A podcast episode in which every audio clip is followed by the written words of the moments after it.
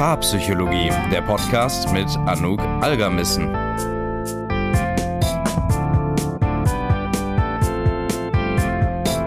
Herzlich willkommen zu einer neuen Paarpsychologie-Podcast-Folge. Kennst du eigentlich die Psychologie hinter der Eifersucht? Heute werden wir uns mal anschauen, was es eigentlich bedeutet, eifersüchtig zu sein, was dahinter liegt und warum dieses Gefühl aufkommt.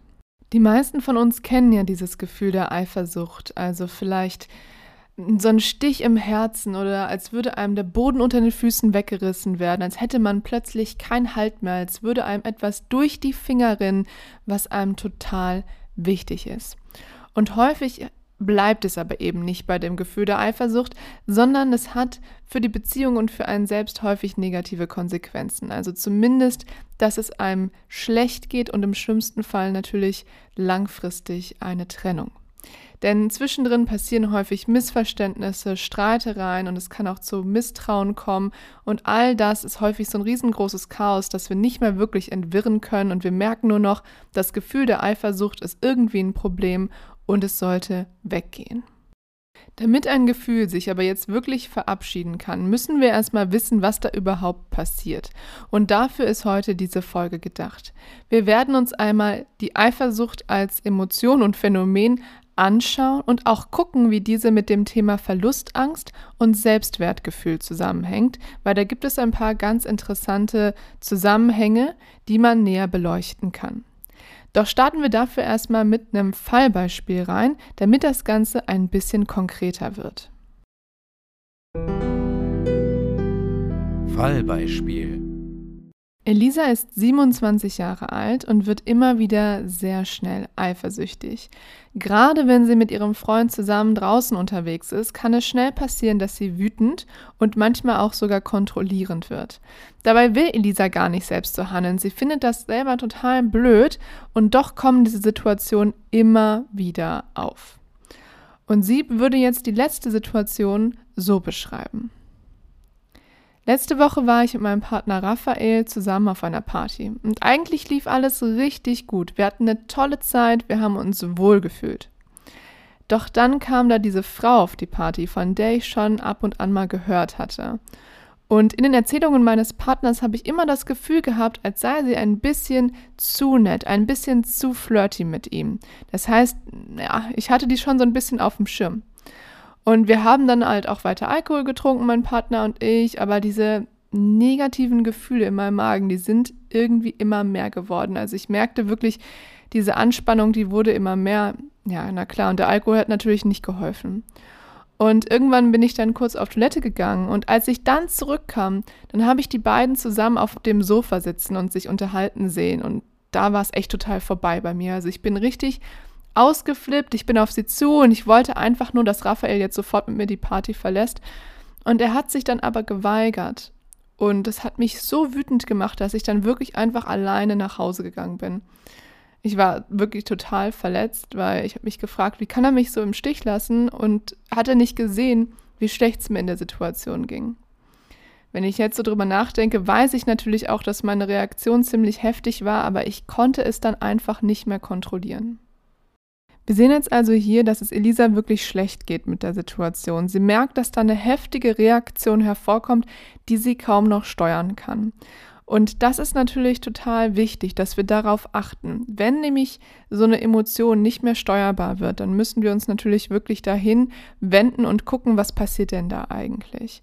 Und mir ist nochmal ganz wichtig jetzt zu erwähnen, Eifersucht ist natürlich einfach nur eine Emotion. Es ist eine normale Emotion, eine normale Reaktion. Doch gerade dann, wenn sie besonders häufig oder besonders heftig auftritt, müssen wir versuchen, mehr über sie herauszufinden, weil da gibt es ja anscheinend etwas, was wir nicht regulieren können, was wir nicht wirklich verstehen und was uns dann kontrolliert in dem Moment. Es gibt auch einen Bereich, wo eine sehr, sehr heftige Eifersucht in den klinischen Bereich überschwappt. Darüber sprechen wir jetzt heute nicht. Aber wenn du das Gefühl hast, dass es wirklich total über die Norm, was du empfindest, dann würde ich mich da mal an jemanden professionellen, eine therapeutische Stelle oder ähnliches wenden. Schauen wir uns jetzt aber erstmal an, was denn eigentlich diese Emotion der Eifersucht ist. Und für viele Menschen ist es nicht nur ein Gefühl, also das Gefühl der Eifersucht, sondern es setzt sich aus mehreren verschiedenen Emotionen zusammen. Und Elisa fühlt sich wahrscheinlich erst verletzlich und auch ängstlich, als sie ihren Partner zum Beispiel im Gespräch mit der anderen Frau sieht. Doch diese Emotionen, die werden relativ schnell von dieser starken Wut abgelöst und auch überschrieben. Wenn Elisa jetzt in sich hineinhorchen würde, dann würde sie wahrscheinlich merken, dass ein großer Teil dieser Eifersucht, dieser Wut auch im Zusammenhang mit dem Thema Verlustangst steht. Denn in dem Moment, wo sie ihren Partner mit der anderen Frau sieht, da bedeutet das für sie und ihre Beziehung Gefahr. Also sie merkt ja richtig, wie ihr Nervensystem nach oben geht, wie diese ganze Energie bereitgestellt wird und das ist ja eine Stressreaktion dann in dem Moment. Und vielleicht merkt sie das an so Gedanken wie, was, wenn die beiden sich jetzt richtig gut verstehen? Will sie ihn mir wegnehmen? Findet er sie hübscher als mich? Oder wenn ich nicht aufpasse, ist er weg. Du kannst ja gerade mal diesen Moment für dich nutzen, um zu gucken, welche Gedanken häufig im Zusammenhang mit deiner Eifersucht aufkommen oder was wird da so getriggert als Reaktion in dir, als Überzeugung, die sich dann wieder meldet. Guck da gerade mal, horch mal gerade in dich rein und schau, was da so für dich aufkommt.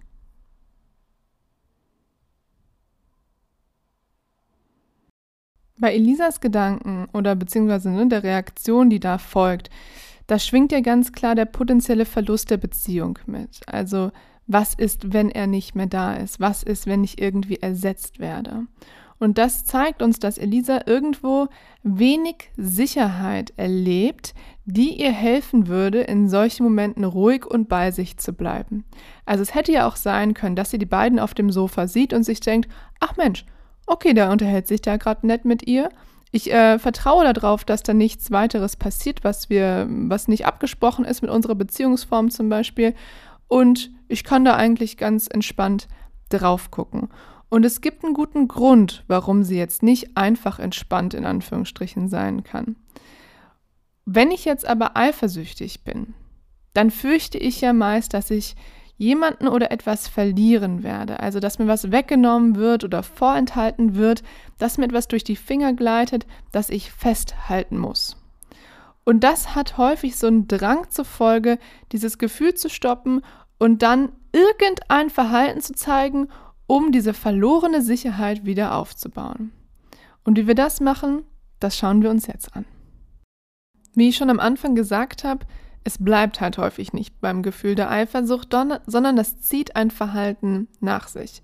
Und dieses Verhalten hatte eben meist wieder negative Konsequenzen für unsere Beziehungen, kann sie beschädigen, kann uns weiter auseinandertreiben. Und diese problematischen Verhaltensweisen sind typischerweise Klammern, Angriffe oder kontrollierendes Verhalten. Schauen wir uns die dreimal an. Also manche Menschen, die fangen an zu klammern, wenn sie eifersüchtig sind. Das heißt, sie versuchen, die scheinbar gefährdete Beziehung irgendwie festzuhalten und zu beweisen, dass sie alles richtig machen können, dass sie da sind, dass sie mehr wollen. Und es hat so einen richtigen, das hat so einen richtigen Druck, so einen richtigen Drang. Und diese Menschen sind meist weniger wütend als aufgelöst und hilflos. Also so wirklich dieser Moment, wo man merkt, mir sind irgendwie die Hände gebunden, es passiert etwas und ich kann es quasi nicht aufhalten. Und die Menschen wollen dann ihre Beziehung retten, indem sie zum Beispiel zeigen, wie wichtig ihnen das ist oder dass sie da sind, dass sie, dass sie gehört werden wollen, gehen dann hinterher und zeigen sich und all diese Sachen.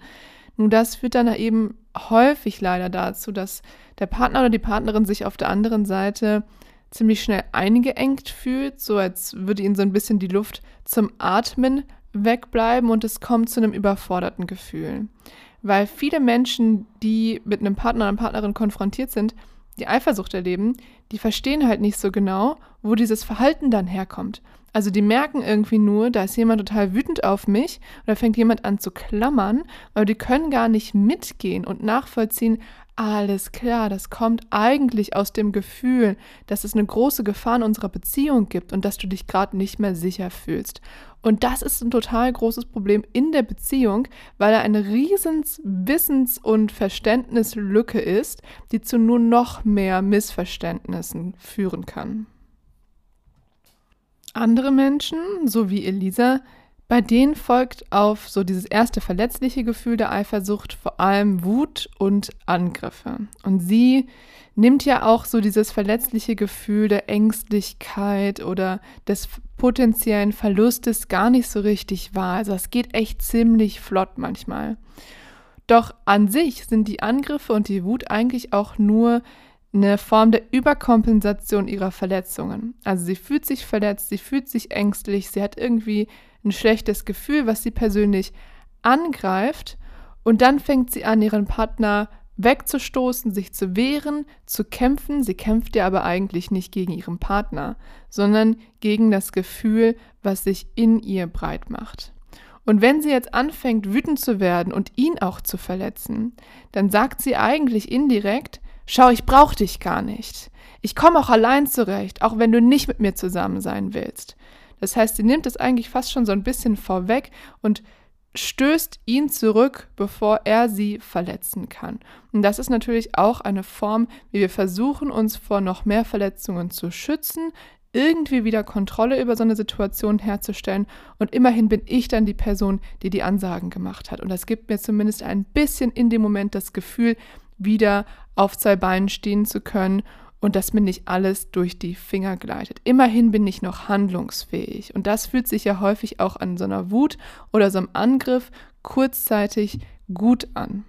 Natürlich hält dieses Gefühl nicht so wahnsinnig lange, also jetzt das gu gute Gefühl in der Wut, denn spätestens, wenn so diese erste Energie, die das häufig mit sich bringt, abklingt, denken wir uns auch so, scheiße, was habe ich denn da gemacht?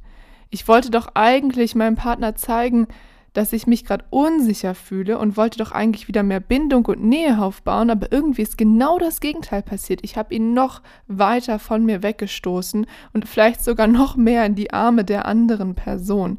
Und das ist natürlich ein Problem, weil in dem Moment sehen wir die langfristigen Konsequenzen nicht. Wir sind nur in so einer ganz kurzsichtigen Brille unterwegs, die nur in dem Moment reaktiv irgendwie was verändern soll, aber langfristig halt eben überhaupt nicht hilfreich ist. So ist es zum Beispiel auch bei dem dritten typischen Verhalten, nämlich das der Kontrolle. Und das ist auch etwas, was auch bei Elisa immer mal wieder hochkommt. Ähm, nicht immer, aber in, meistens in besonders heftigen Situationen. Und dann versucht sie ihrem Freund zum Beispiel Vorschriften zu machen, irgendwelche Regeln durchzusetzen oder Informationen aus ihm herauszubekommen.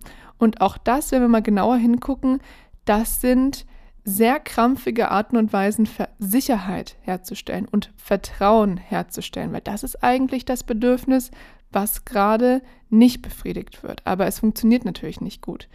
Denn Raphael, bei dem kommt einfach nur Druck, Druck, Druck, du musst dich jetzt öffnen an. Und der zieht sich in solchen Situationen dann immer mehr und mehr zurück, bis er überhaupt nicht mehr auf sie eingeht. Und das ist für Elisa natürlich nochmal der nächste Schlag ins Gesicht, wo sie das Gefühl hat, ja super, jetzt äh, redest du nicht, noch nicht mal mehr mit mir.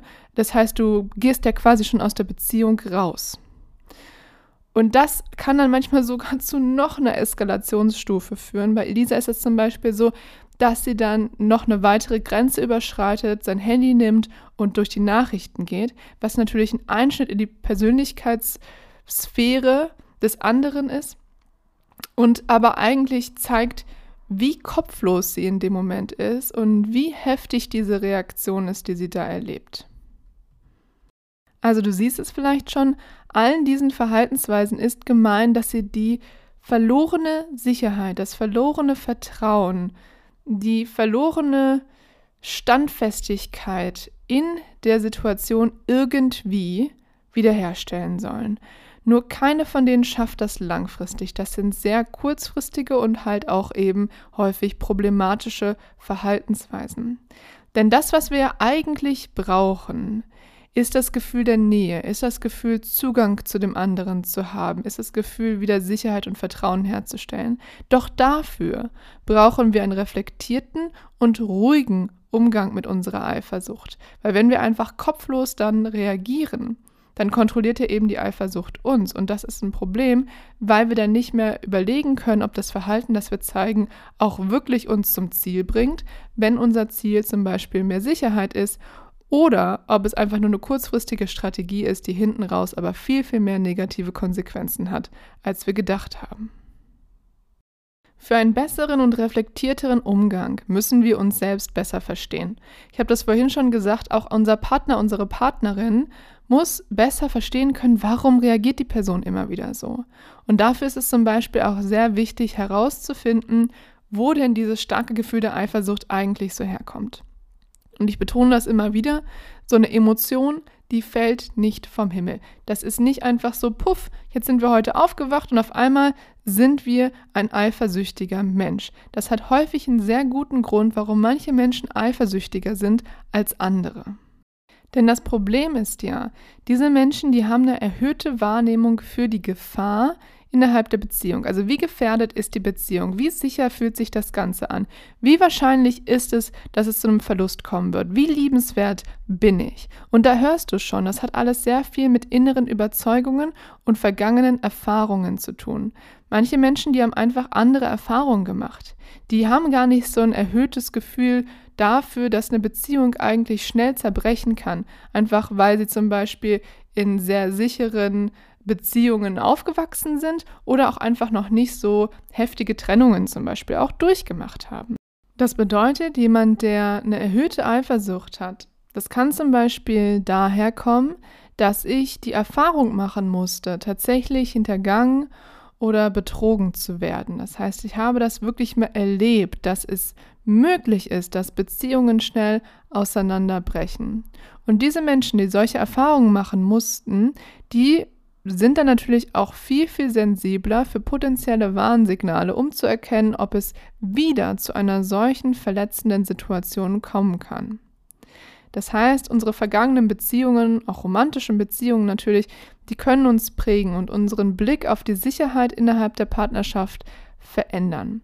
Weil wenn ich, wie gesagt, schon mal erlebt habe, wie schlimm es ist, den Boden unter den Füßen weggezogen zu bekommen, naja, dann werde ich das nächste Mal doppelt darauf aufpassen. Und die Eifersucht ist dann unser Signal, unser Kontext, Hinweis, unser Reiz, der mir sagt, hey, pass auf, es kann sein, dass du bald wieder verletzt wirst. Du kennst das doch schon.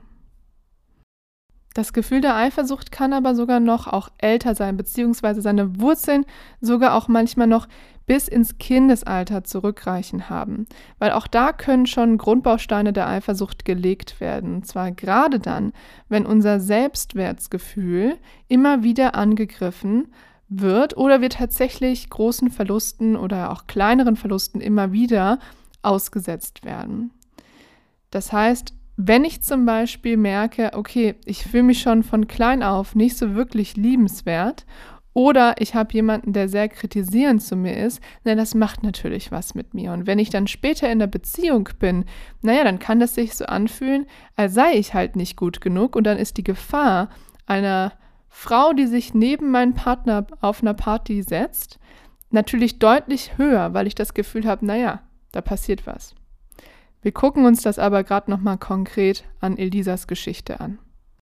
Bei Elisa gibt es jetzt tatsächlich beide Aspekte. Also sie wurde zum Beispiel früher von ihrer Mutter immer viel für ihr Äußeres kritisiert. Und das heißt, sie wuchs mit dem Gedanken auf, eben nie wirklich gut genug zu sein und nur dann gemocht zu werden, wenn sie komplett perfekt ist. Und das bedeutet, so wurde ihr Selbstwertgefühl schon früh angegriffen. Und sie hat ja auch jetzt diese Gedanken oder diese Idee, dass sie perfekt sein muss und dass sie aber eigentlich vielleicht nicht gut genug ist, aufgenommen. Wenn man das immer und immer wieder hört, dann macht das was mit einem. Und als junge Frau konnte sie sich jetzt ein bisschen besser auch von ihrem Elternhaus abgrenzen. Sie hat jetzt ihren eigenen Weg gefunden, aber irgendwie waren diese Gedanken in ihr immer noch da und sind nie so wirklich zur Ruhe gekommen. Und als ihr erster Freund sich dann von ihr getrennt hat und kurz darauf mit einer anderen zusammenkam, da war für sie klar, er hat mich eigentlich nie wirklich geliebt und er hat nur darauf gewartet, eine bessere Freundin als mich zu finden. Und dieser Gedanke, der hat dann nochmal ihr geringeres Selbstwertgefühl bestätigt und ihr gesagt, ja, es kann sein, dass ich in Beziehungen austauschbar bin. Und diese Angst, wieder verlassen zu werden, führt jetzt natürlich dazu, dass sie jetzt in ihrer Beziehung mit Raphael ständig auf der Hut ist und innerlich enorm angespannt ist. Und diese Anspannung entlädt sich dann wiederum in Streitereien mit ihrem Freund, diese nur leider noch weiter auseinanderbringen und aber auch Elisas alte Glaubenssätze immer und immer wieder bestätigen. Hast du ein Gefühl dafür, wo vielleicht deine Eifersucht ihre Wurzeln haben könnte oder wie das Thema Verlustangst und Selbstwertgefühl sich für dich anfühlt und ja, was da, was da so deine Erfahrungen mit sind. Wenn dich die beiden Themen Verlustangst und Selbstwertgefühl noch ein bisschen mehr interessieren, dann verlinke ich dir nochmal in der Beschreibung des Podcasts zwei andere Podcast-Folgen, die ich genau zu den Themen aufgenommen habe. Dann kannst du da nochmal mehr ins Detail reingehen und dich dort informieren. Wenn du jetzt sagst, dass du gerne an dir selbst, deiner Beziehung und der Eifersucht arbeiten möchtest, weil du merkst, ja, da ist irgendwie was Großes in mir und ich krieg das irgendwie nicht so richtig gepackt, dann kannst du natürlich sehr gerne mir immer eine Mail schreiben an kontakt@paartherapiebonn.com, denn ich biete einzelne Paartherapiesitzungen sowohl online als auch in meiner Praxis in Bonn an. Da können wir zum Beispiel einen Termin gemeinsam machen und dann im Prozess zusammen an diesem Gefühl arbeiten, dass du das Stückchen für Stückchen los wirst und dass du das vielleicht auch in deiner Beziehung, wenn du eine hast, aufarbeiten und verändern kannst. Dann war es das für diese Woche wieder von mir. Ich hoffe, du konntest etwas mitnehmen von der Folge heute. Wenn ja, dann würde ich mich total über eine 5-Sterne-Bewertung freuen. Die helfen enorm, diesen Podcast auch für andere Menschen sichtbar zu machen. Und dann hören wir uns nächsten Freitag wieder für eine neue Podcast-Folge. Bis dahin.